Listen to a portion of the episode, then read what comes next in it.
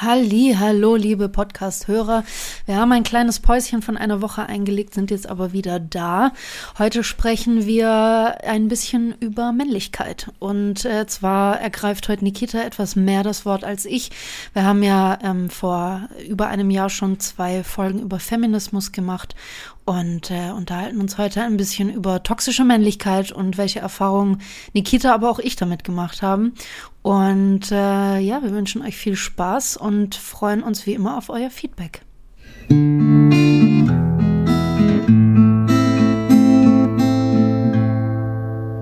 Guten Tag, Herr Miller. Guten Abend, ich grüße Sie. Na, was geht so? Was geht bei dir so? Frau Miller. Herr Miller. Nicht viel, nicht viel. Ich weiß auch ehrlich gesagt nicht, wie wir äh, schön und elegant in dieses Thema einleiten können. Ja. Aber ähm, ja, was soll man machen? Mit Toxische Männlichkeit halt. Ja, wird immer lauter, ne? Da draußen. Wir, wird immer ein bisschen lauter. Ich, ich ähm, habe mich vor allem angefangen, so ein bisschen mehr damit zu beschäftigen, weil ein äh, Schauspieler aus der Serie Jane the Virgin, die ich äh, Serie, die ich sehr gern geguckt habe, ähm, der hat äh, sich so ein bisschen zur Aufgabe gemacht, Männlichkeit zu untersuchen Mhm. und sich das mal anzusehen, weil er gemerkt hat, dass ähm, er wahrscheinlich viele so typisch toxisch männliche Verhaltensweisen äh, sich gar nicht erst angeeignet hätte, ähm, hätte er mit seinem Vater rechtzeitig Gespräche darüber geführt. Ähm, ich habe tatsächlich gestern erst so ein Video gesehen, wo er erzählt, dass er als er zwölf oder dreizehn Jahre alt war, waren sehr, sehr viele Jungs in seiner, in seiner Klasse und so schon im Stimmbruch. Und ähm, die haben ihn dann geneckt und geärgert, weil er noch nicht im Stimmbruch war. Das heißt aber, dass, äh, also, ne, haben, haben ihn dafür geärgert, dass er das noch nicht war. Also hat er so getan, als würde er im Stimmbruch sein und hat bewusst so diese, diese Voice Cracks, diese äh, eingebaut in sein Sprechen, obwohl er gar keinen Stimmbruch hatte. Und hat dann auch später, weil er äh, wie die anderen keine unreine Haut hatte und, und so äh, Teenager-Akne bekommen hat, Ja. hat er angefangen, so eine super fettige Nachtcreme von seiner Mutter zu benutzen, die ihm so die Poren verstopft hat, Alter. dass er irgendwann tatsächlich Medikation nehmen musste für, gegen Akne. So. Und er hat, er hat das ziemlich gut auf den Punkt gebracht und meinte, da ist halt toxische Männlichkeit auf toxische Männlichkeit geprallt, weil die anderen Jungs haben ihn geneckt, weil es ihnen peinlich war, dass sie diese, diesen Stimmbruch hatten und so pickelig waren. Und äh, er hat sich dafür geschämt, dass er so tun muss, als hätte er das schon. Also, krass. dass, dass nur, dass man diese Fassade irgendwie aufrecht erhält. Ne? Ich kenne das mit Schamhaaren. Ja? Ja, das war so ein Stress, Alter. Das war so. Du hast wirklich gesehen an, an den Kids, die ewig lang im Schwimmbad brauchten, um sich umzuziehen, Ja. die sich noch ein Handtuch drum rumschlängeln und ewig brauchen da, weißt du, bis du da durchkommst, das auszuziehen und so weiter. Mhm. Nur damit niemand sieht, die sind noch nicht so weit. Ja. Was für ein Scheiß, ey. Aber das, also, das, das gibt's bei Frauen teilweise auch, ne? Ähm, ähm, Gerade äh, auch umgekehrt, ne? Man, man hat sich irgendwie teilweise dafür geschämt, wenn man noch keine Schamhaare hatte, gleichzeitig aber, dass, dass man schon welche hatte. Später dann. Später dann, genau, das war dann irgendwie komisch und ähm, ich, ich weiß selber, dass, dass ich habe sehr lange äh, Tennis gespielt und nach äh, einem langen Training oder auch nach einem Turnier, dann hat man halt geduscht. Und das war normal, ne? Wir waren alle irgendwie 13, 14 Jahre alt. Und ich weiß, dass man sich so heimlich verstohlene Blicke zugeworfen hat und geguckt hat, ob die, die Freundin oder teilweise waren dann auch die Gegner, gegen die du gerade verloren hast, und wir auch unter der Dusche Gegnerin. Hast du immer so verstohlen rübergeguckt, ob die schon größere Brüste haben als, als man selber, Ja, ne? ja. Also man, man, man kommt gar nicht drum herum, als sich irgendwie zu vergleichen. Ist es bei Männern auch so heftig?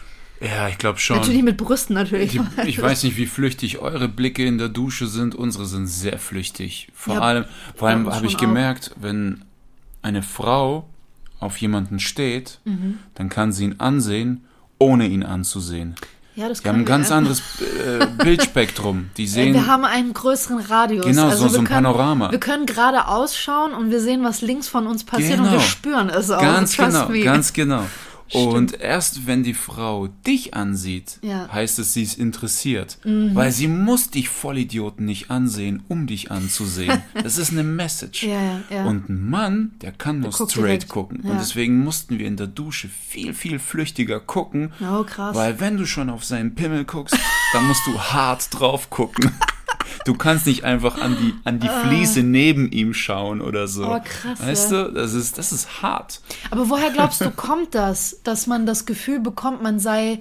Ne, da ist ja, da ist ja auch so eine, so ein, so ein, so ein Ungleichgewicht irgendwie da. Einer, einerseits schämt man sich, wenn man etwas früh entwickelt ist, wobei, was heißt eigentlich früh entwickelt? Und dann schämt man sich aber, wenn man Spätentwickler ist. Also du, du, du schämst dich jemandem, der zum Beispiel kein, noch keine Schamhaare hat, gegenüber, dass du welche hast, aber derjenige, der noch keine hat, schämt sich auch dem anderen gegenüber. Ja, Also wo findet man die Mitte und woher kommt das denn? Also Boah, also ich ähm, kann nicht für andere sprechen. Ich weiß nicht, wie, ob das irgendwie in Stein gemeißelt ist. Ähm, ich kann für mich nur sprechen. Ich war zwischen 14 und 21 der toxischste Mann, den ich kenne. wow. Also zu der Zeit. Ja. Also ich war, ich war richtig, ich war, ich war frauenfeindlich. Und obwohl ich nur mit Ausländern zu tun hatte, war ich auch Rassist. Also ich habe die auch beleidigt, äh, ins Gesicht, hinterm Rücken, natürlich auch zurück. Und du konntest nie irgendwie durchsickern lassen, was ist jetzt Spaß, was nicht. Und Warst du auch homophob? ja, und wie? Und wie, Alter, ich war so. Hättest damals auch nicht gedacht, dass du eines Tages mitten in Köln wohnst. Ja, ey, also ich war Wow. so homophob. Ich war so homophob. Ich habe ich, ich hab eine Zeit lang war ich Barkeeper Mhm. und der Chefkoch dort war äh, ist schwul.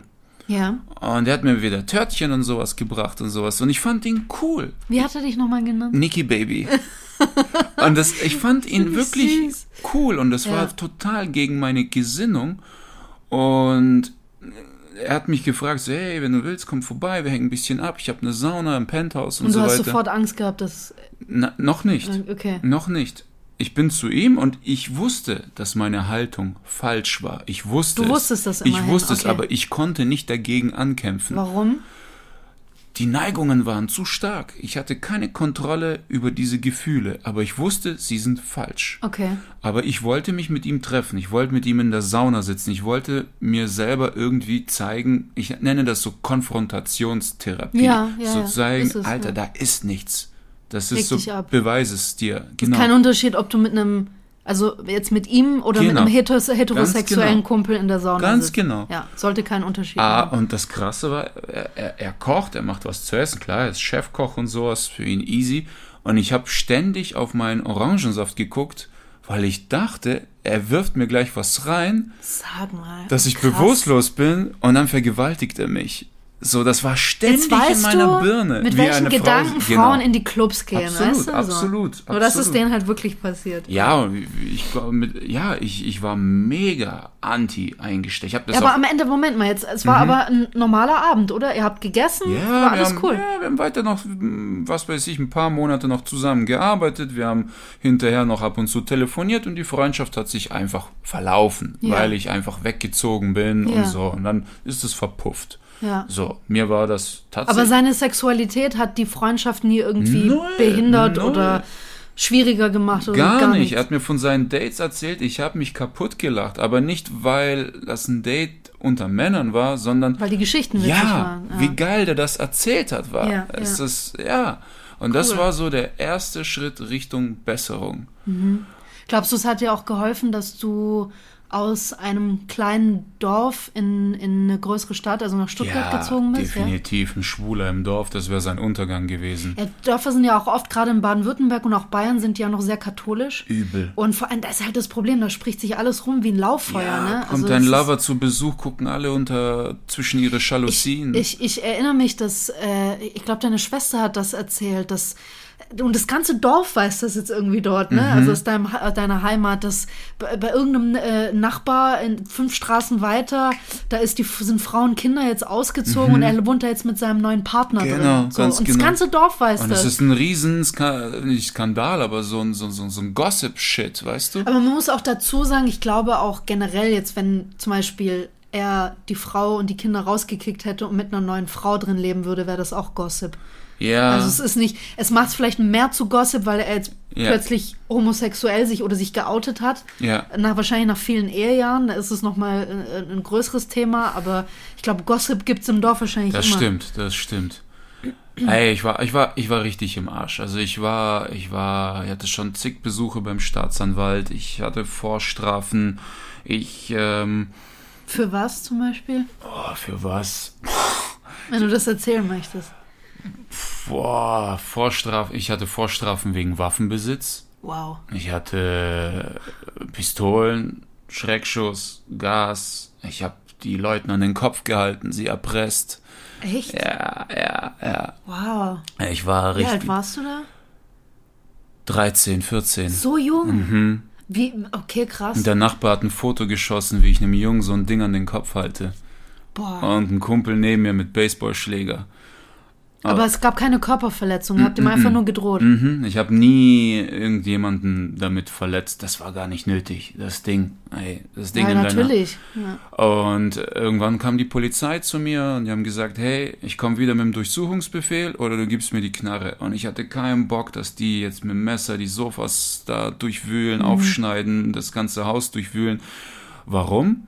Weil ich Angst hatte vor meinem Vater. Der Rest war mir egal. Ich dachte, boah, wenn der kommt und weiß, was, was passiert ist und die Spuren und so, der bringt mich um. Also habe ich das Ding ihm überlassen und äh, bin mit einer Verwarnung davon gekommen. Die, äh, die, die, die Polizei hat noch gesagt, wir schauen, dass die Anzeige zurückgezogen wird. Und dann hat sich das in Papierkram verwässert, weil ich eh noch jung war und bla bla bla. Aber dann kam es wieder. Dann habe ich mich wieder an ein paar Schwächeren vergriffen, hab denen wehgetan, ah, Zigaretten an denen ausgedrückt und äh, dann kam es zur Anzeige und dann musste ich Sozialstunden schieben. Aber ich habe mich beschissen gefühlt. Ich bin zur Familie, ich habe mich entschuldigt und alles. Und das hat anscheinend beim Staatsanwalt einen guten Eindruck hinterlassen. Und er sagte, okay, du kriegst ein paar Sozialstunden Und dann ist gut. und dann ist gut. Dann Hat das auch geholfen? Also hattest du danach noch irgendwelche? Nein, danach, Danach war es vorbei. danach war es komplett vorbei. Ich war brav. Ich habe ähm, oh, ein gr- großes Event war, als ich mit 17 zusammengeschlagen wurde. Ich wurde grün und blau geschlagen, ohne Grund. Ich war auf einem Geburtstagsfeier. Die haben mich vermöbelt bis zum geht nicht mehr. Mein Gesicht war matsch. Ich weiß nicht, wie viele das waren. Und da war ich schon in einem neuen Freundeskreis. Und ähm, die haben gesagt, wir müssen das klären. Und dann mussten wir dahin fahren. Das war ein russisches Viertel. Ich habe drei Leute von denen wiedererkannt. Ich war 17, ich wog nicht mal 70 Kilo. Ich habe noch nie in meinem Leben Sport gemacht. Ich hatte Asthma. Und dann musste ich kämpfen. Krass, ne? Du Hast- hast heute eine Comedy-Nummer draus gemacht. Mhm, Ne? und habe heute eine Comedy-Nummer draus gemacht, ja. Aber woher denkst du, also hm, wir haben ja in, in, einer, in einer vergangenen Folge schon mal über Scham gesprochen und dass das der Ursprung für Aggression und äh, extreme Wut sein kann. Glaubst du, dass, dass es bei dir auch damit zusammenhängt, dass es die Scham war, nicht manns genug zu sein, Ja, nicht, nicht, ja. nicht stark genug zu sein Ständig, oder so? Ständig. Ja, also ich sag mal, ich sag mal so, ähm, meine Eltern haben so ziemlich alles falsch gemacht, was man hätte falsch machen können. Ähm, größtenteils zu 90 Prozent, 95 Prozent wurde ich von meiner Mutter großgezogen. Weil dein Vater viel weg war. Nein, der, nein, der war schon da, der hat sich nicht eingemischt. der war mental nicht da. ah, okay. Der kam heim, der hat seine, Bier, seine Bierchen getrunken, der saß vorm Fernseher, hat die Nachrichten angeschrien, dann saß er am PC und hat. Die Nachrichten angeschrieben. Mhm, der hat immer Wow. den Fernseher angeschrien. Dann saß er am PC und hat gezockt, entweder Ballergames oder Poker. Also der saß nur am Monitor. Also der hat sich eigentlich jeglichen väterlichen Pflichten entzogen. Ja. Oder ist regelrecht davor geflüchtet. Außer Ja. wenn meine Mutter mit mir nicht weiterkam. Dann hat sie mit ihm gedroht. Ja, sie hat mit ihm gedroht und er kam, bum, bum, bum, aufs Maul. Und dann, wenn ich in mein Zimmer bin, ich habe geheult, ich habe geweint, ich habe geschrien. Und irgendwann natürlich, du beruhigst dich. Und dann kam meine Mutter ins Zimmer und sagt, jetzt gehst du zum Papa und entschuldigst dich. Also du musstest dich bei ihm entschuldigen, Ja, ganz genau. obwohl er handgreiflich Ganz geworden genau, ist. und ganz so. genau, Wow. äh, ganz genau. Und ähm, Ich habe seit fünf Jahren keinen Kontakt mehr zu ihm. Meine Mutter ist sehr jung gestorben. BSE, erinnerst du dich an BSE? Ja, ja, Jakob, Jakob. Kreuzfeld, Jakob, ja? genau. Kreuzfeld Jakob, ja. Diese, diese Rinder. Rinderwahn. Genau, genau. Das heißt, das ja ultra selten. 250 Mal jährlich im Jahr. Jährlich im Jahr? Äh, jährlich in Deutschland. weltweit. Weltweit. Weltweit. Wow. Das war die damalige Boah, Studie, krass. als meine Mutter das hatte. Und du erst hat sie ihre Sprache verloren, dann wurde sie blind und irgendwann lag sie nur noch da an An Anschlüssen mit Windeln und äh, that's it. Ja. Und irgendwann hat dieses Virus den Nerv gefressen, der für die Atmung zuständig war. Aber zweieinhalb Jahre lag sie da, nicht ansprechbar, Blick war leer, also wie eine Puppe. Und meine Mutter, ich kann nicht alles erzählen darüber, was meine Mutter mir angetan hat, weil ihren Tod meine Familie bis heute nicht verkraftet hat. Und ich glaube, wenn das öffentlich wird, dann ja. vor allem mein Vater, dann bricht er komplett zusammen. Ich habe ihm gegenüber keine. Es gibt auch einfach Dinge, die genau, privat bleiben. Genau. sollen, ja. Und äh, ich habe auch keine Rachegefühle an ihn. Ähm, aber sein Kleiderschrank ist, äh, war noch sehr lange voll mit Mamas Klamotten und solche Sachen. Mhm. Also seit sie gegangen ist, ist die Zeit stehen geblieben. Das Haus wurde nie wieder renoviert und so weiter. Ähm, aber in der Zeit hat sie mich erzogen zu 95 Prozent und es hat mich zu dem gemacht, der ich bin. Natürlich kann ich nicht sagen, ja, mein Vater hat nichts gemacht. Doch, dadurch, dass er nichts gemacht hat, hat er schon sehr viel gemacht. Und ähm, Also nur um das mal kurz äh, ähm, richtig auf den Punkt zu bringen oder auch zu Mhm. checken, ob ich das richtig verstehe. Nicht nur die Erziehung deiner Mutter hat das mit dir gemacht, sondern vor allem die Gleichgültigkeit und Abwesenheit deines Vaters. Ja, kann Also man quasi sagen. eine Abwesenheit eines männlichen Vorbilds hat das mit dir gemacht. es wäre schön gewesen, wenn er komplett abwesend gewesen wäre.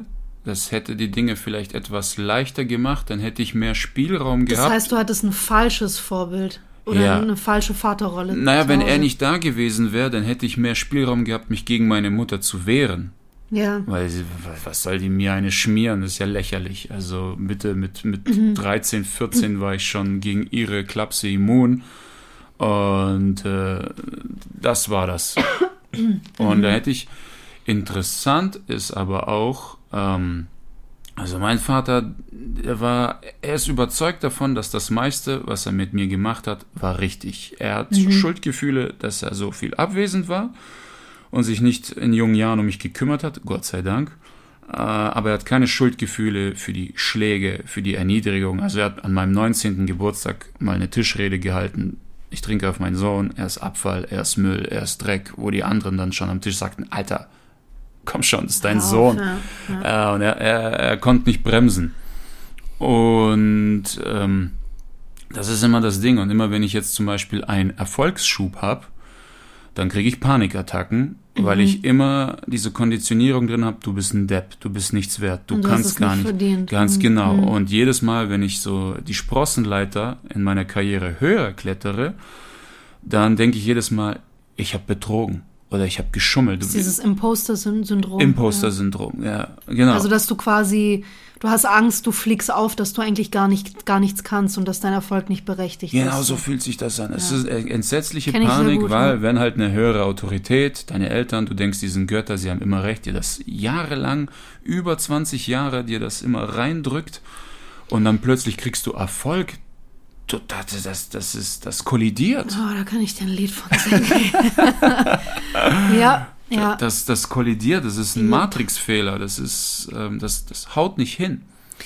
Aber jetzt nochmal zurück zu deinem Verhalten. Wie spiegelt das deine Erziehung wider, denkst du? Also, wieso? Ähm, ne, es gibt ja auch, äh, du, du sprichst ja auch in deinen Comedy-Nummern offen darüber, dass du Mhm. äh, ähm, vor allem äh, Marihuana konsumiert hast in, Ja. in jungen Jahren, Oh ja. um dich damit so zu betäuben, ne? Mhm. weil, weil glaube ich, die Situation zu Hause auch einfach schwierig war. Oh ja. Ich meine, dass du das auch so in deiner Nummer erzählst Ja. äh, um dich, um dich einfach ein bisschen da rauszubeamen. Ähm, inwiefern, wenn du das jetzt ein bisschen neutraler betrachtest oder mit Abstand, als sei es das nicht du, Mhm. inwiefern hat die Erziehung dieser Eltern sich in dem Verhalten von diesem Jungen gezeigt? Oh, äh, also zumal meine Frauenfeindlichkeit damals, das war ja natürlich äh, kompensierte Rache an meine Mutter. Mhm. Das zum einen, aber das konnte ich wirklich schnell ablegen. Ich hatte einfach die falsche Literatur und wenn du so Philosophie liest und dann nimmst du mal ein altes Buch von Rosson in die Hand oder Nietzsche oder Schopenhauer, all die sind so frauenfeindlich. Ja. Ja, und die nehmen kein Blatt vor den Mund. Das ist wirklich, wo die dir wirklich Tipps geben, heirate keine arme Frau, sie wird dir das Geld wegnehmen, weil sie kein Gefühl für Geld hat und so. Es gibt wirklich diese, all diese Bücher, die sind wirklich, wo du denkst, wieso wird das noch gedruckt? Und dann haben die äh, heutigen Philosophen gesagt, ja, wir sehen das jetzt einfach als Satire, weil es so dumm ist, weil es so feindlich ist, dass es wiederum lachhaft Ja, ist. ja. Aber die waren so am Arsch, die waren wirklich durch. Und ich habe das, äh, das hat das natürlich bestärkt. Aber natürlich andere Philosophien und Bücher, Bildung hat mich da rausgeholt. Bildung, einfach Bildung. Ich habe ein Buch nach dem anderen geschmettert. Aber wenn du, wenn du mal so zurückgehen könntest, gab es denn für dich so ein, so ein Klickmoment oder so ein Aha-Moment? Ich weiß, dass du mir früher mal erzählt hast, dass ähm, dein Wegzug aus dem aus deinem Heimatdorf nach Stuttgart, als du dein Studium, dein erstes Studium angefangen hast, Ja. und du eine neue Umgebung kennengelernt hast und neue Leute und ne, gerade im Studium, also jeder, der, der studiert hat oder auch wahrscheinlich teilweise bei Ausbildung, du kommst einfach plötzlich mit Leuten zusammen, die nicht aus deiner Heimat kommen, sondern die kommen aus ganz Deutschland oder teilweise hast du Auslandsstudenten oder sowas mit da, ne? Ähm, du hast mir erzählt, dass dir das so ziemlich die Augen geöffnet hat und du tatsächlich auch damals mit Anfang 20 eine damalige Beziehung beendet hast, weil du Ja. auf einmal dein Horizont wurde so sehr erweitert, dass du nicht mehr dich so klein machen konntest, wie du vorher warst. Also so ungefähr. äh, äh, es, es, lief, es lief so ab, ähm, als meine Mutter krank wurde, hat mein Vater in, in russischen Zeitungen nach einer Pflegehilfe für meine Mutter gesucht. In russischen Zeitungen deswegen, weil die verdammt billig sind, weil sie wenig Würde haben, diese Menschen, weil einfach deren äh, Wohlstandslevel so niedrig ist. Das ist wirklich, die, bei denen, die definieren Armut ganz anders als wir. Und ähm, wenn du die holst für wenig Geld, kannst mit denen machen, was du willst. Und die hat er geholt. Und dann hat er mir mein Zimmer weggenommen und gesagt, du ziehst jetzt in den Keller. Und ich sag, Alter, da ist nur eine Waschmaschine, Fitnessgerät. Und da musste ich meine Luftmatratze aufblasen und das war mein neuer Wohnort. Und äh, natürlich zum Kotzen. Und als ich, ich musste weg, ich wollte weg von zu Hause. Dann habe ich erstmal bin ich zum Militär. Ich so, Alter, holt mich hier raus, kommt schon. Und die, alles klar, sorry, wir sind voll. Das Militär war tatsächlich zu voll. Und haben gesagt, in einem halben Jahr komm wieder. Und dann ich so, was mache ich jetzt ein halbes Jahr in dem Keller dort? Ich, ich drehe durch. Und dann habe ich angefangen, die ersten Bücher zu lesen. Und immer wenn ich so in meinen Kreisen ein bisschen, ich nenne es mal, gefühlsduseliger wurde oder irgendwelche Zitate von mir gegeben habe, "Wah, was ist das? Jetzt bist du schwul oder was? Also dein, dein äh, freundschaftliches Umfeld hat, dich, hat dich auch immer wieder in diese Richtung gedrückt. zurückgeholt, ganz Ja. genau. So Schwuchtel und hör mal, was der sagt, redet wie so ein Dichter und so. Ja, das ging übel ab. Und äh, dann habe ich äh, mich für Studien beworben. Und ich wollte gar nicht erst wegziehen.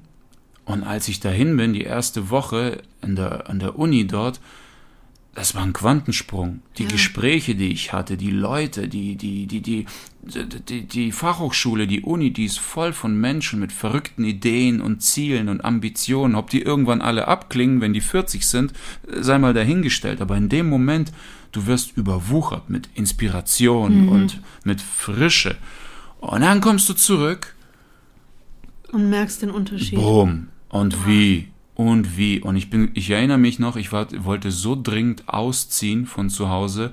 Ich bin nachts um eins ausgezogen. Ich habe noch mein, ich hatte einen Ford Car, ich habe alles da reingestopft. Ich habe niemanden um Hilfe gebeten. Ich habe mich von niemandem verabschiedet. Mein Vater hat erst zwei Wochen später gemerkt, ich dachte, du bist zu Hause.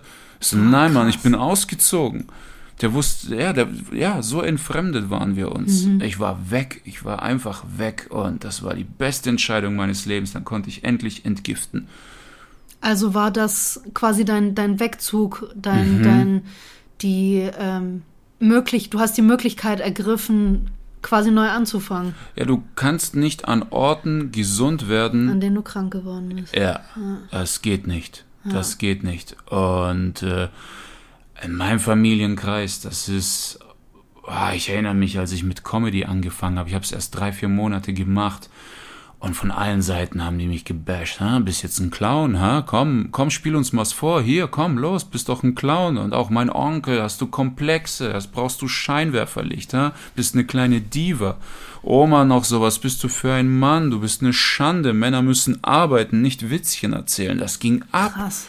Das ging so ab, das, boah, das war ein Schlag nach dem anderen. Und da war ich 30. Was glaubst du, woher?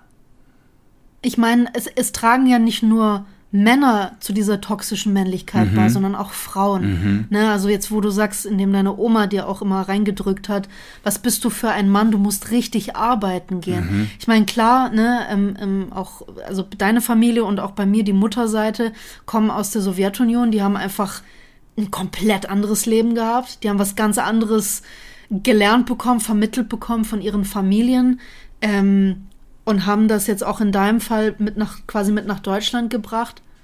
Und auch die Tatsache, dass ähm, ne, so viele aus deiner Familienmitglieder aus deiner Familie gemeinsam hierher kamen. Ihr seid ja wie so ein Verbund hier gewesen. Ihr habt seid immer untereinander gewesen. Du hast auch, ihr habt doch, glaube ich, anfangs in einem russischen Wohnheim gelebt. Ja, Auch ja. in dem Dorf, wo du gewohnt hast, waren super viele ähm, Ja.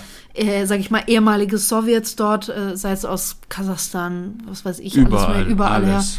her. Ähm, aber die toxische Männlichkeit ist ja nicht nur bei, sag ich mal, Russen zu erkennen oder auch oder oder oder bei Türken oder bei Arabern oder bei was weiß ich, die siehst du auch bei Deutschen. Auch, auch von dem Schauspieler, von dem ich vorher erzählt habe, der ist Ami ja, und hat italienische Vorfahren. Es hat ja nichts mit der Nationalität zu tun. Es ist ja dieses Umfeld. Was glaubst du, und ich weiß, das ist eine wahnsinnig schwierige Frage zu beantworten, was ist denn der Kern von toxischer Männlichkeit? Boah, das ist Unterdrückung.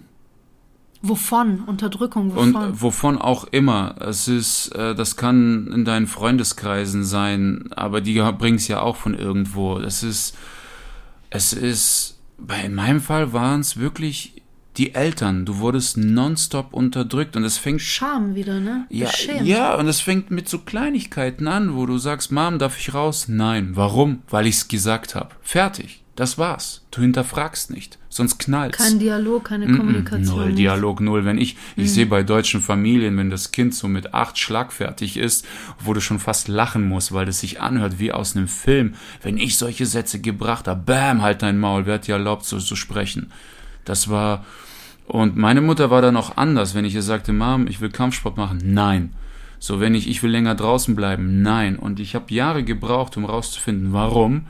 Und dadurch, dass mein Vater so dominant war und sie mit ihm nicht wirklich handeln konnte, hat sie versucht, mich in meiner Männlichkeit zu schwächen. Man nennt das Kastration.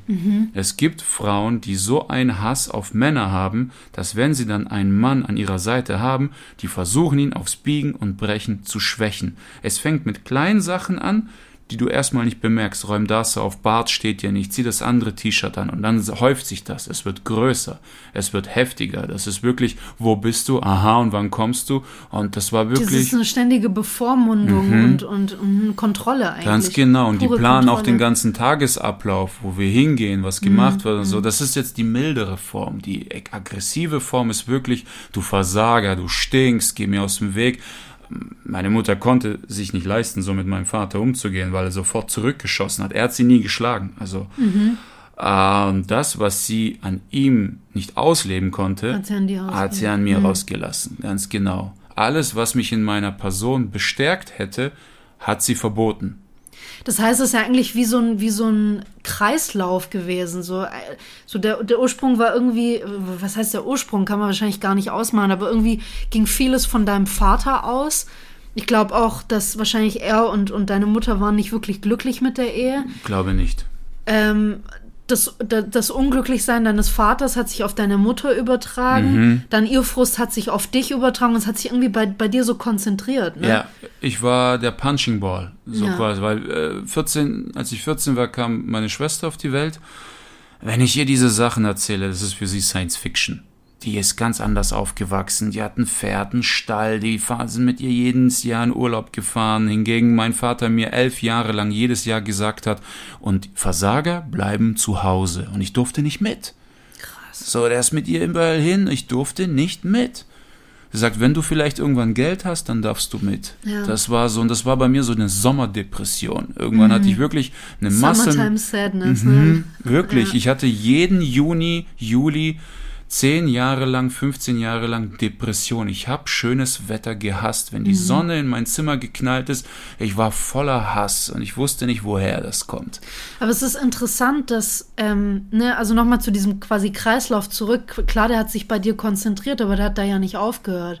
Ja. Dann ging es nämlich los, dass du das an anderen rausgelassen, ja, das andere ja, unterdrückt, ja. weil du diese Wut, du konntest ja nicht an deine Eltern zurückschießen, mm -mm. weil sonst hast du sofort von deinem Vater eine gescheuert so Ist es. So, also musstest du das auch wieder weitergeben. Ganz genau. Weil ich glaube, kein Mensch hält diese diese Erniedrigung. Erniedrigung und diese Scham, die dann zu einer wahnsinnigen Wut wird, keiner hält das aus. Nein, das muss ja irgendwo raus. Und dann hast du irgendwann auch mit Kampfsport angefangen. Oh ja, das war nachdem ich so verprügelt wurde. Habe ja. ich gesagt, das darf nie wieder passieren. Aber ich glaube, im Hinterkopf habe ich das angefangen, damit mein Vater falls wieder irgendwas sein sollte, nie Keine Chance. Ja. Ja. Und ich habe irgendwann angefangen, Nüsse mit bloßer Hand zu knacken. Ich habe 115 Kilo wog ich. Ich habe, ich war wirklich, ich hatte, ich weiß nicht, ob das heute ist, das nicht mehr so, aber ich hatte wirklich einen Armumfang von 48 Zentimetern. Krass.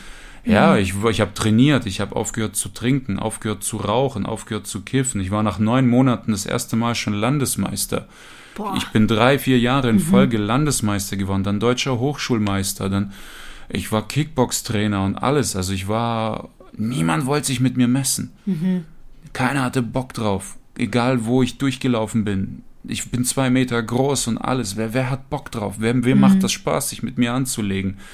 Und das war eine immense Therapie für mich. Ja. Extrem.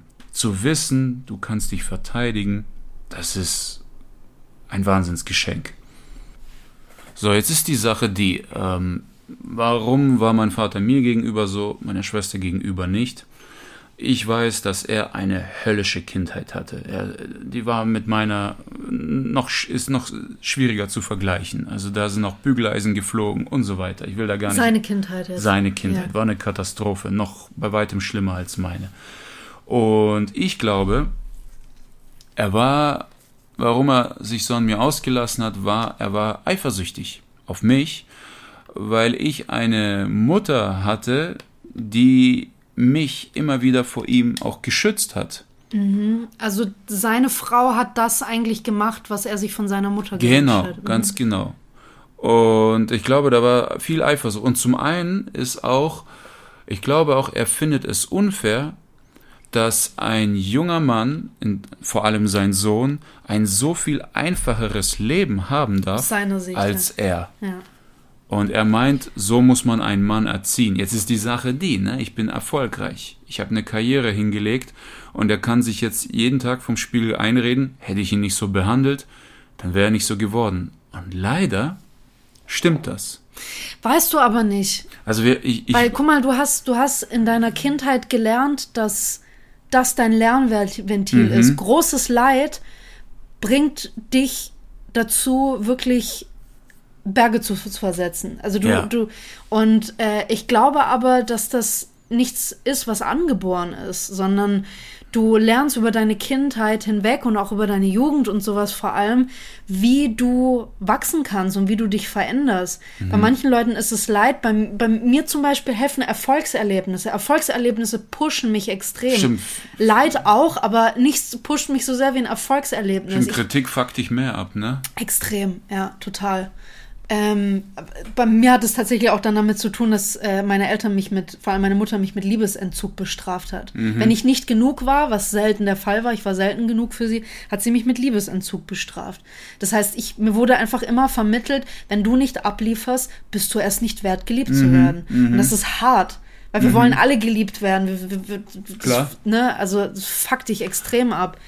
Und ähm, ich, ich glaube, hätte, hätten deine Eltern natürlich dich irgendwie anders erzogen, dann hättest du auch über Erfolgserlebnisse oder sowas besser Mhm. lernen können. Es muss nicht sein, dass er mit der Art, wie er dich erzogen hat, dir zu diesem Erfolg verholfen hat. Okay, ich, ich formuliere es anders.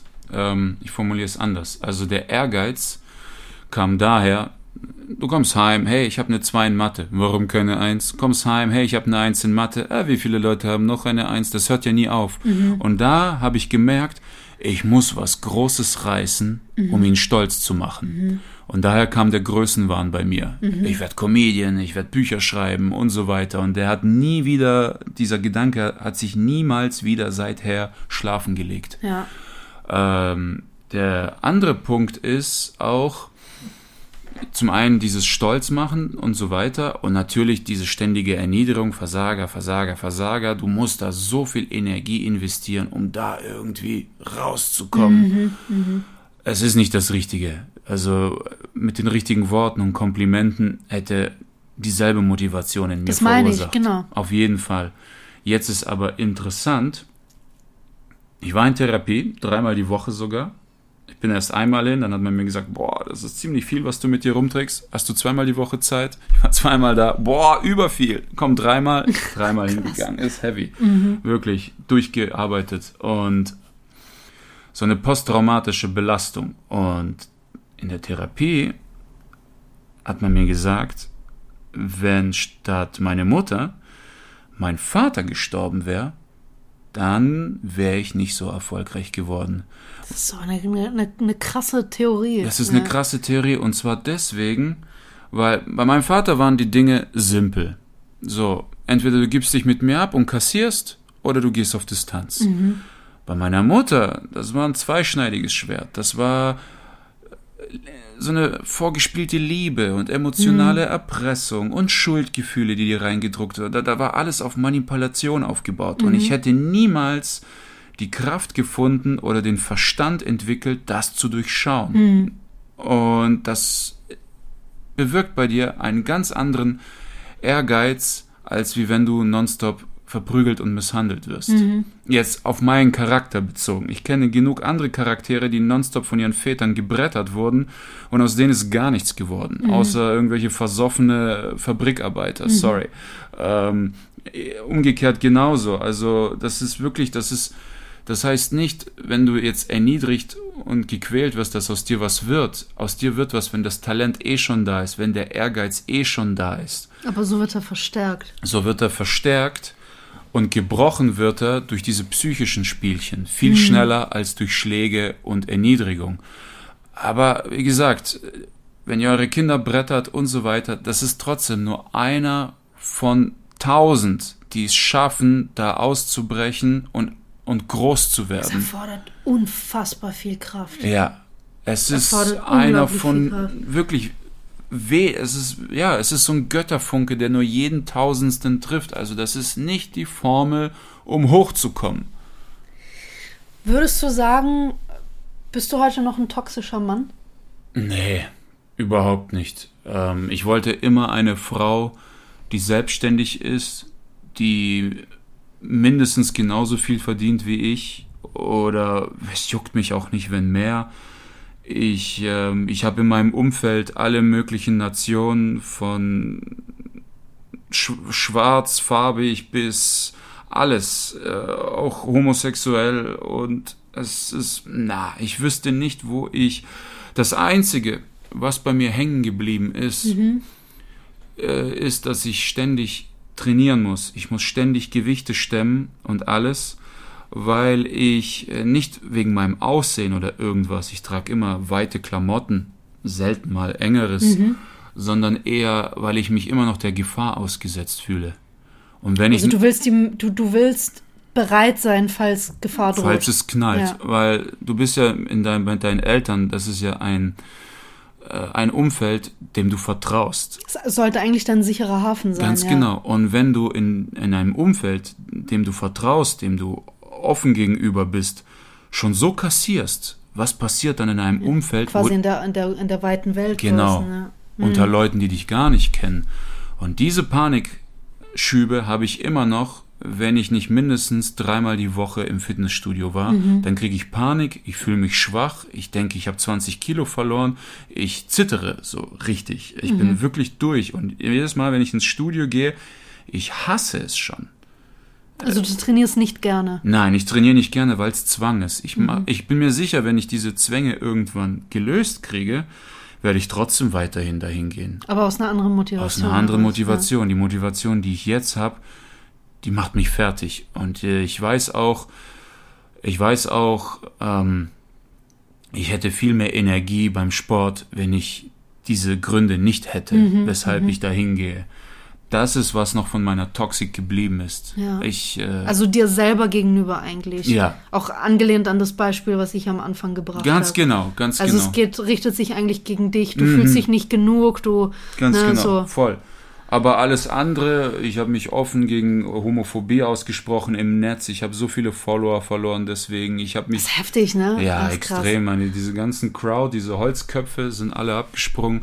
Ich habe mich offen zum Feminismus mehrmals ausgesprochen und nicht, weil ich irgendwelche Follower oder so brauche. Davon habe ich genug. Nee, Das ich kann tatsächlich, ich bin, äh, glaube ich, ich würde mal sagen, gesunde Feministin, reflektiert hoffentlich, äh, kann, kann wirklich sagen, dass äh, ich froh bin, so einen Mann wie dich an Oh, meiner Seite zu haben. Nein, wirklich. Äh, und, und auch einfach äh, zu sagen, jetzt wird's ein bisschen schleimerisch, ist äh, bemerkenswert, wie du auch äh, in den Jahren, seit wir uns äh, kennen und zusammen sind, gewachsen bist. No. Nee, es ist aber, ich wollte ja auch noch eine Frage stellen diesbezüglich. Mhm. Was würdest du denn jemandem raten, der so ein bisschen aus diesem toxischen ähm, und wir gehen jetzt mal gezielt nur auf Männer, weil es heute um toxische Männlichkeit geht. Mhm. Ja, Was genau. würdest du denn aus deiner Erfahrung heraus jemandem empfehlen, wie man aus diesem Zirkel quasi ausbricht, wie man da rauskommt? Wir wissen ja, Mhm. Erkenntnis ist ja schon ein sehr wichtiger Schritt zur Heilung. Ne? Mhm. Hast du ja erzählt, als du, ähm, sag ich mal, diese erste, dieses erste Treffen mit dem, mit dem ähm, homosexuellen Koch hattest, mit Ja. dem, mit dem äh, Kollegen und, und Kumpel von dir. Ähm, du hast schon verstanden, dass dein, dein Ja. Denken und deine Denkmuster falsch sind. Ja. Ähm, und ich, ich würde auch mal unterstellen, dass auch die wahrscheinlich krass homophoben, äh, rassistischen, sexistischen Typen auch wissen, dass das, was sie sagen und tun, nicht okay ist. Ne, ähm, da, dass aber wahrscheinlich so diese Gruppendynamik und alles das immer noch gerne hochkocht und einfach verstärkt. Aber ja, ich glaube, Gruppendynamik. bewusst ist es denen vielleicht nicht 100 pro, aber ein Fünkchen in denen drin weiß schon, dass das nicht so ganz geil ist. Was würdest du jemandem raten, um aus diesem, aus diesem Zirkel, sei es durch die Familienmitglieder, durch die das immer weitergegeben wurde, dieses Bashing zu Hause, sei es durch den Freundeskreis, äh, von dem man immer so wieder in dieses Verhalten reingezwungen wird. Was würdest du solchen Leuten empfehlen, wie man da rauskommt? Boah, also, es kommt ja darauf Du hast an. vorhin Bildung gesagt. Bildung, ganz wichtig, aber ja, Bildung ist halt nicht für jeden. Manche sind äh, haben kein Interesse an Büchern, ist ja auch okay. Man kann sich ja bilden über YouTube oder Dokus. Äh, Netflix ballert ja geile Dokus, äh, gute Filme. Es ist ähm, nicht jeder hat die Geduld für Bücher oder die Zeit. Wenn du da acht, neun Stunden irgendwo im Büro sitzt, hast du keinen Bock, noch 500 Seiten über Feminismus zu lesen. Das ist erst recht nicht, wenn du Kinder hast und so. Du, deine Zeit ist einfach eingeschränkt. Kostbarer, ja. Ja, es ist ähm, Bildung in erster Hinsicht natürlich ähm, eine Therapie, aber auch da kommt es auf die Begleiterscheinung an. Ich musste dahin, weil ich habe alles bei mir abgearbeitet gehabt irgendwann durch durch die Bücher, durch äh, neue Freundeskreise, durch meinen Umzug, aber mein Körper war noch immer an das alte Umfeld getrimmt. Das heißt, wenn du nach Hause gekommen bist und ich höre, wie du den Schlüssel ins Schloss drehst, klick, Warst klick, klick, angespannt. ja, saß ich schon aufrecht, wie, wie, wie ein rechter Winkel. Weil? Papa kommt heim. Versteck dich. ist, Also es ist ja diese posttraumatische Belastung. Ganz genau. Es Und- ist quasi diese Muscle Memory. Ich, ich, bei mir ist es zum Beispiel so, für mich war, ich habe das jetzt erst jetzt im Dezember wieder erlebt und will das manchmal gar nicht wahrhaben, dass es immer noch so ist, aber ähm, die Weihnachtszeit war für mich vor allem die letzten zehn Jahre wahnsinnig stressig. ja. Weil ich immer das Gefühl, ich habe mir selber die Rolle zugeschrieben, der, ähm, wie soll ich sagen, ich war so der Harmonizer in der Familie. Ich war dafür zuständig, dass der Abend gelingt, dass das ein schönes, besinnliches, ruhiges Weihnachtsfest ist, dass alle glücklich, entspannt und zufrieden sind. Und das Schlimmste war, dass immer meine Mutter aus der Reihe getanzt ist, dass immer sie diejenige war, die mit irgendwas nicht zufrieden war, die sauer den Raum verlassen hat und irgendwann und keiner von uns konnte dann dieses Weihnachtsfest irgendwie wieder weiterführen. Und ich habe immer mich in der Verantwortung gesehen, das wieder gerade zu biegen, obwohl das nicht meine Aufgabe war. Mhm. Und diese Anspannung, ne, eigentlich, ich wollte, dass alle entspannt sind, was aber selber nie. Das ist ja das Skurrile und das, das Abstruse eigentlich daran. Ich habe diese Muscle Memory immer noch. Ich war jetzt drei Jahre oder dreimal nicht mehr bei meiner Familie zu Hause oder zweimal, dreimal, ich weiß es nicht, ich glaube dreimal. Ich habe immer noch zwei Wochen vor Weihnachten und über die Weihnachtsfeiertage bin ich immer noch so gestresst. Ich schlafe schlecht, ich bin angespannt, ich habe permanent das Gefühl, dass in jeden Raum, in den ich reinlaufe, muss ich den Raum lesen. Ich muss wissen, wer was will, wie es wem geht und, und lasse mich komplett außer Acht. Und ich vergesse das. Aber was für mich schon das Geile ist, dass mir das überhaupt bewusst ist. Ja. Dass ich überhaupt weiß, dass das in mir vorgeht. Das Ja, ist das krass. Krasse. Aber deswegen, ja, das ist diese posttraumatische Belastung. Ganz schon. Da genau. kann einfach, glaube ich, nur eine Therapie helfen. Ja, die Sache bei Therapie ist halt immer, das ist so bescheuert, du, du hoffst bei deiner ersten Therapiesitzung, dass es dir so beschissen geht, Ja. dass die Krankenkasse das übernimmt. Weil wenn deine, wenn deine Diagnose nicht einheitlich ist, nicht entsetzlich genug, Depression reicht, Posttraumata reicht. Aber es gibt Leute, denen geht's einfach kacke. Die sind unhappy mit dem Leben, da kommt aber keine wirkliche Depression zustande. Und dann sagt die Krankenkasse, fuck you. Brauchst du wohl nicht. Ja. Kenne ich ein paar, die aus ihrer eigenen Tasche zahlen müssen. Das ist schweineteuer, 80 Euro so eine Sitzung. Also gehen sie nur alle paar Wochen hin, aber alle paar Wochen ist zu wenig. Und das ist, äh, da bist du ein bisschen festgefahren. Also, aber hey, wenn eure Eltern euch verprügelt haben, Krankenkasse zahlt das.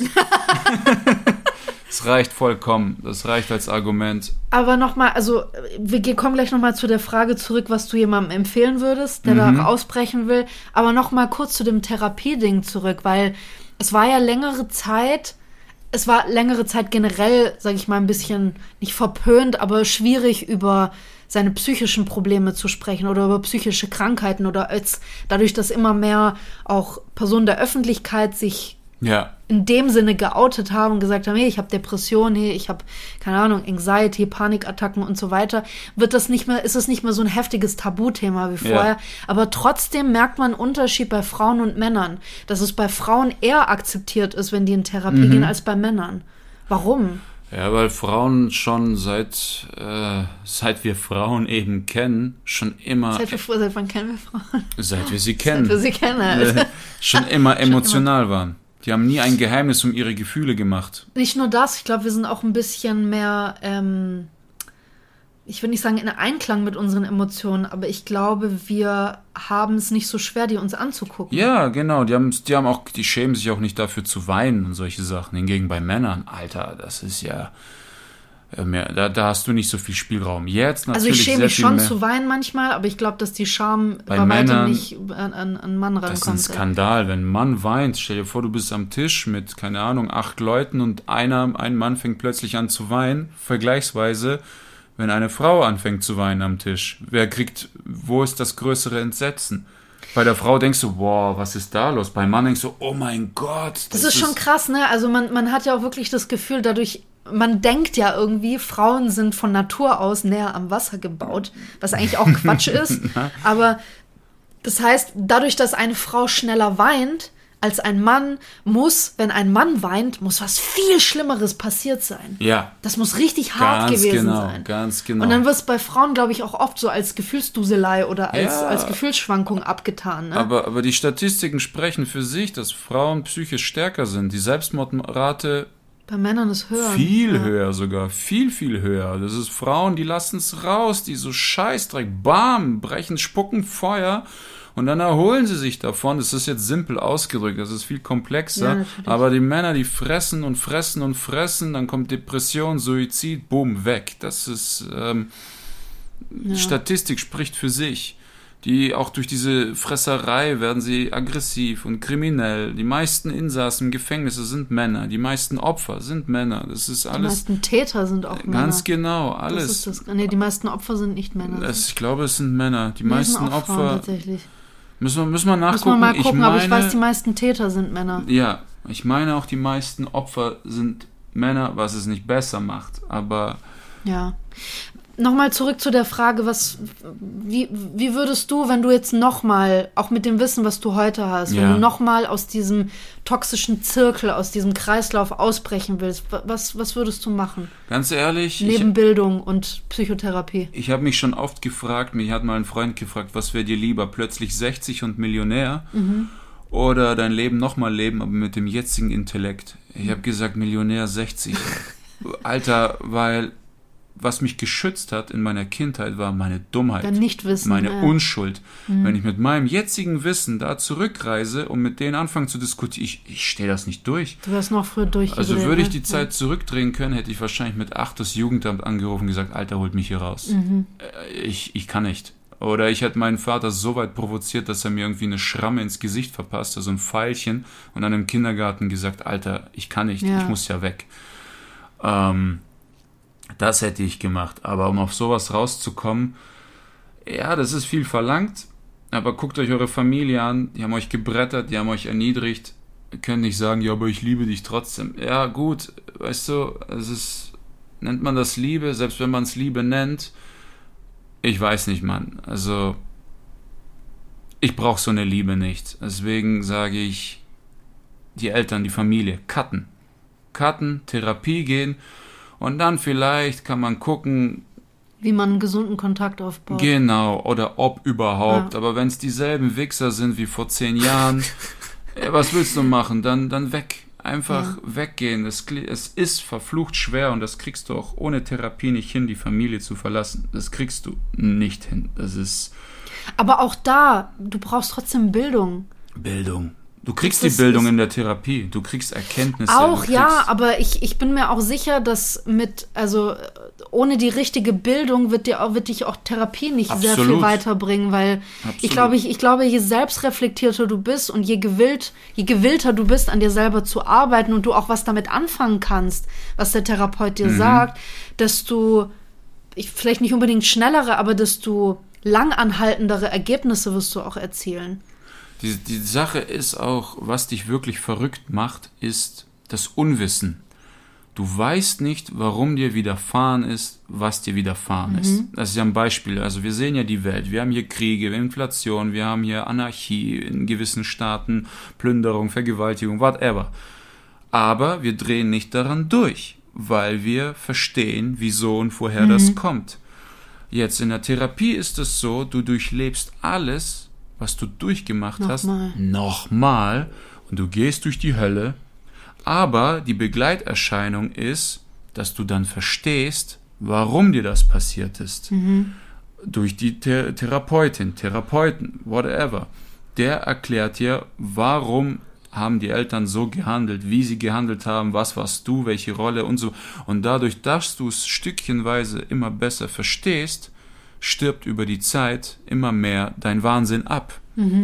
So funktioniert das. Du Ja. musst nach Wissen suchen. Und Bücher sind schwieriger, weil wenn du irgendwelche Dämonen in dir hast, die du versteckst, und da ist ein Buch und da steht eins zu eins drin, wie du bist. Du glaubst wirklich, dass du merkst, dass du gemeint bist? Eher nicht. Du wirst denken, ja, der Harald von nebenan, der ist auch so, der Dreckige, weißt du? So, du, du projizierst das nicht auf dich. Harald, ja. Du projizierst vielleicht ein paar Sachen auf dich, aber alles, was dir nicht passt, suchst du dir Freunde aus dem Umfeld, zu wem das passen könnte. Verstehe. Deswegen sagt man immer, wenn du körperliche Krankheiten recherchierst, wirst du immer kranker. Mhm. Wenn du psychische Krankheiten recherchierst, wird das Umfeld immer kranker. Okay. Mhm, mhm. Krass. Am Ende denkst du, du bist nur von Wahnsinnigen umgeben, dabei Ja. bist du der Wahnsinnige. Deswegen Bücher allein sehr schwierig. Also das heißt, du musst dir Wissen aneignen und auch wissen, wie man Ja. damit umgeht. Ja. Es ist wirklich nicht einfach. Ist es denn, ist es denn hilfreich oder generell fällt es dir einfach mit, mit anderen Männern, mit deinen Freunden oder sowas so offen zu sprechen? Ich rede mit niemandem wirklich offen. Ich rede nur mit anderen über Probleme, die ich schon verarbeitet habe. Aber Okay. aktuelle Probleme, die ich habe, rede ich mit niemandem. Wieso? Weil auch da wieder toxisch auf mich selbst, gegen mich selbst gerichtet, denke ich, ich bin stark genug, das selbst zu lösen. Ich bin schon so weit gekommen, dann kriege ich auch das auch hin. Ich meine, mit dir rede ich darüber. Ja, ja. Aber das war's. Mal mit anderen Männern vor allem. Nein. Ich glaube, ich war, ich war generell auch äh, überrascht, ähm, als ich gehört habe, dass also generell du dich auch mit Kumpels austauschst, dass es ist ziemlich, ich glaube, das Gefühl, jeder in unserem Umfeld ist oder war mal in Therapie oder fängt bald eine an. Also Ja, okay, ja. es ist hart, es ist so krass, weil du einfach mit dieser Kackwelt langsam nicht mehr zu, zurechtkommst ohne, ne? Ja. Ähm, aber ich war so überrascht, so, wenn du mir erzählst, oh ja, da wir haben heute ein bisschen drüber geredet, dass du jetzt auch in Therapie seit einem halben Jahr. So, es ist, also, aber es wird offener. Es wird offener. Mhm. Es auch wenn man nicht ständig über seine akuten Probleme gerade spricht, Ja. aber generell sich zu öffnen und zu sagen, hey, ich gehe in Therapie, ich bekomme Hilfe Mhm. von einer professionellen Person, das ist ja schon mal was, Ja. Das stimmt. das überhaupt offen anzusprechen. Ja, und wenn du an, an sich meine Comedy-Nummern anguckst und die Gags weglässt, das sind echt heftige Geschichten. Das sind sehr traurige Geschichten. Sehr, sehr traurig. Und, äh, und dann fragt man mich, du übertreibst schon ein bisschen mit deinen Stories, wo ich dann eher sag, lass die Gags weg und dann wirst du feststellen, ich untertreibe. ja. Aber leider leben diese Menschen noch und deswegen halte ich mich zurück. Oh Gott. ja, Ja, was willst du machen? was willst du machen? So. Ich, ich wollte noch kurz darauf zu sprechen kommen. Es gibt ja Mhm. auch, es gibt noch so einige ähm, alte Bekannte aus deiner Heimat, die Mhm. ich äh, ganz am Anfang unserer Beziehung auch kurz kennenlernen durfte. Ja. Die waren ja zum Beispiel auch ziemlich geschockt, dass wir nach Köln ziehen. Ja, ja. die sagen, das sind ja- das sind- ani Pidarasse. Das sind quasi Schwule an jeder Ecke. Was, was Mhm. wollt ihr denn da? Ja. Also das ist so, das ist so hohl. ich weiß gar nicht, was ich anderes dazu sagen Ja, soll. ja, die, wenn die hier zu Besuch kämen, die würden ständig mit dem Arsch zur Wand sich hier bewegen. Genau. Ja. So, so, so, So läufst, läufst du die. auch nur durch die Stadt seit zweieinhalb Jahren hier. Genau. Vor allem nachts. Vor- Wie Vampire, Ja. genau. Ja. Das ist heftig. Das ist echt heftig. Ja, ja, die denken wirklich, sind wie Vampire, nur dass sie dir nicht an deinen Hals wollen, sondern an deinen Schwanz. Ja, Eier. Schwanz ja, und die denken, dass sie sich da lange genug ausgesetzt sind, dass das irgendwann ansteckend ist. Vor allem, ich denke mir manchmal so, ähm, so gut seht ihr nicht aus, dass sie auch jeder Schwule auf euch fliegt. Ja, aber zu Sorry. jedem Topf, jeder Topf hat einen Deckel, weißt du? das stimmt. Ja. Das stimmt. Kann auch ein hässlicher Schwuler über dich herfallen.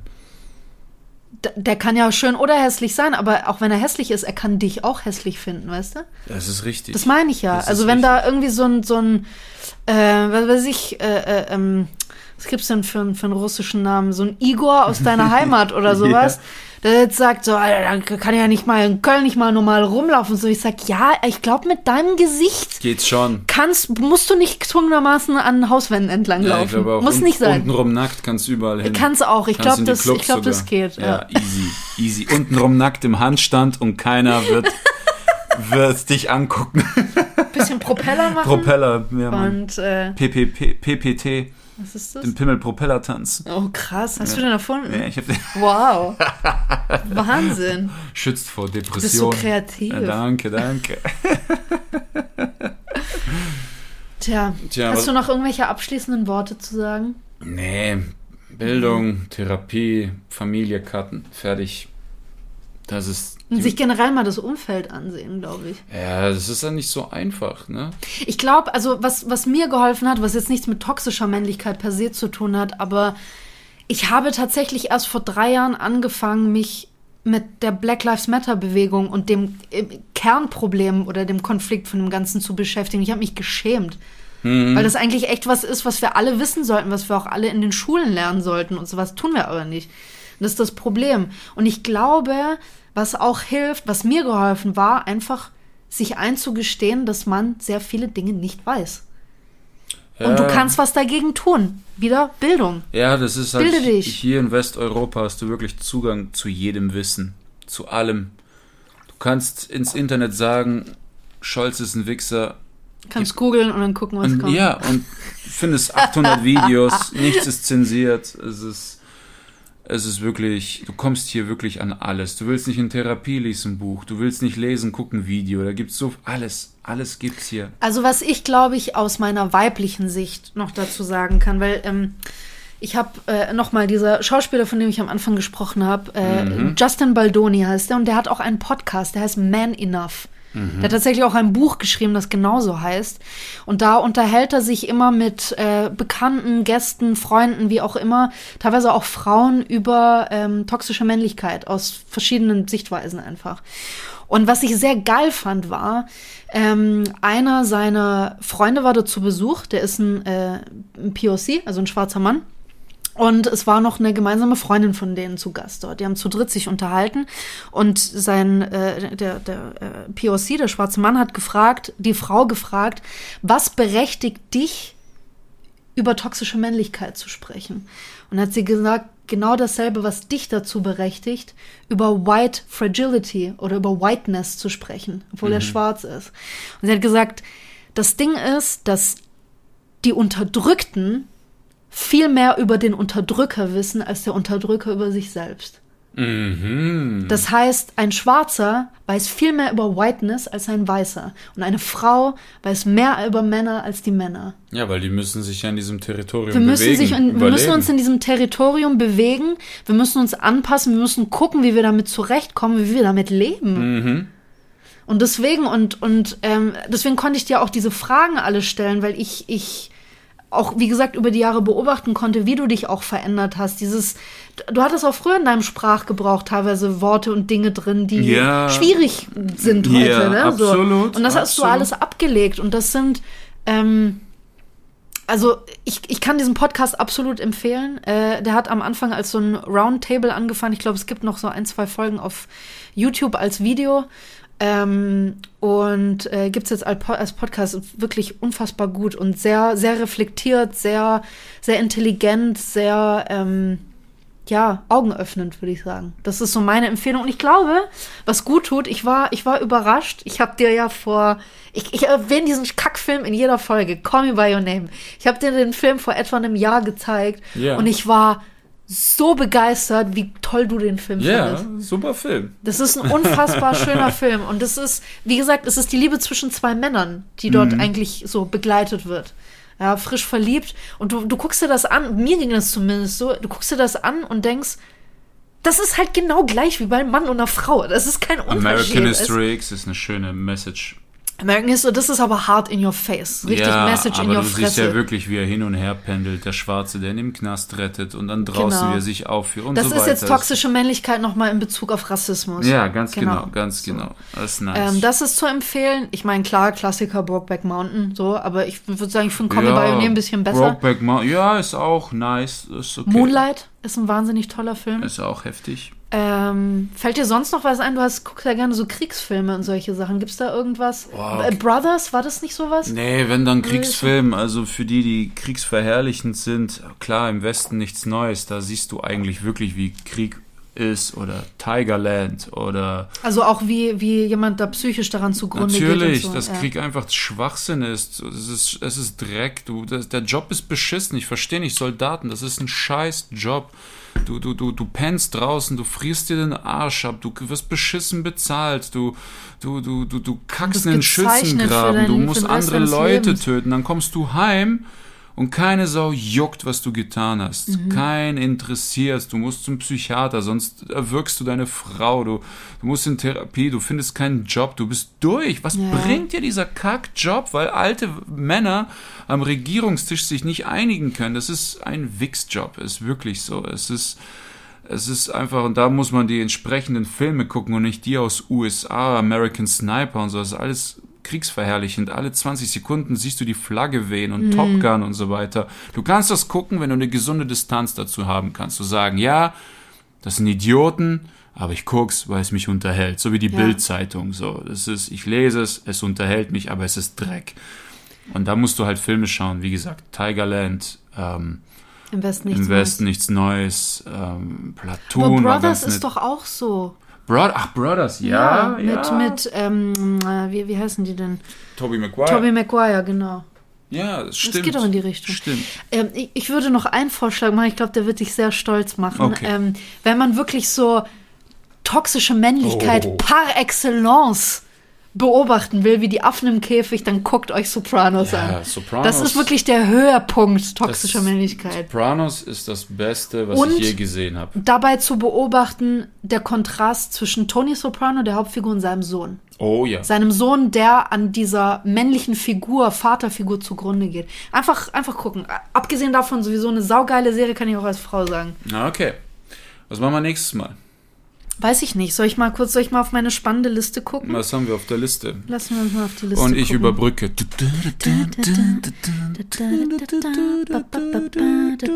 Pausenmusik. Pausenmusik.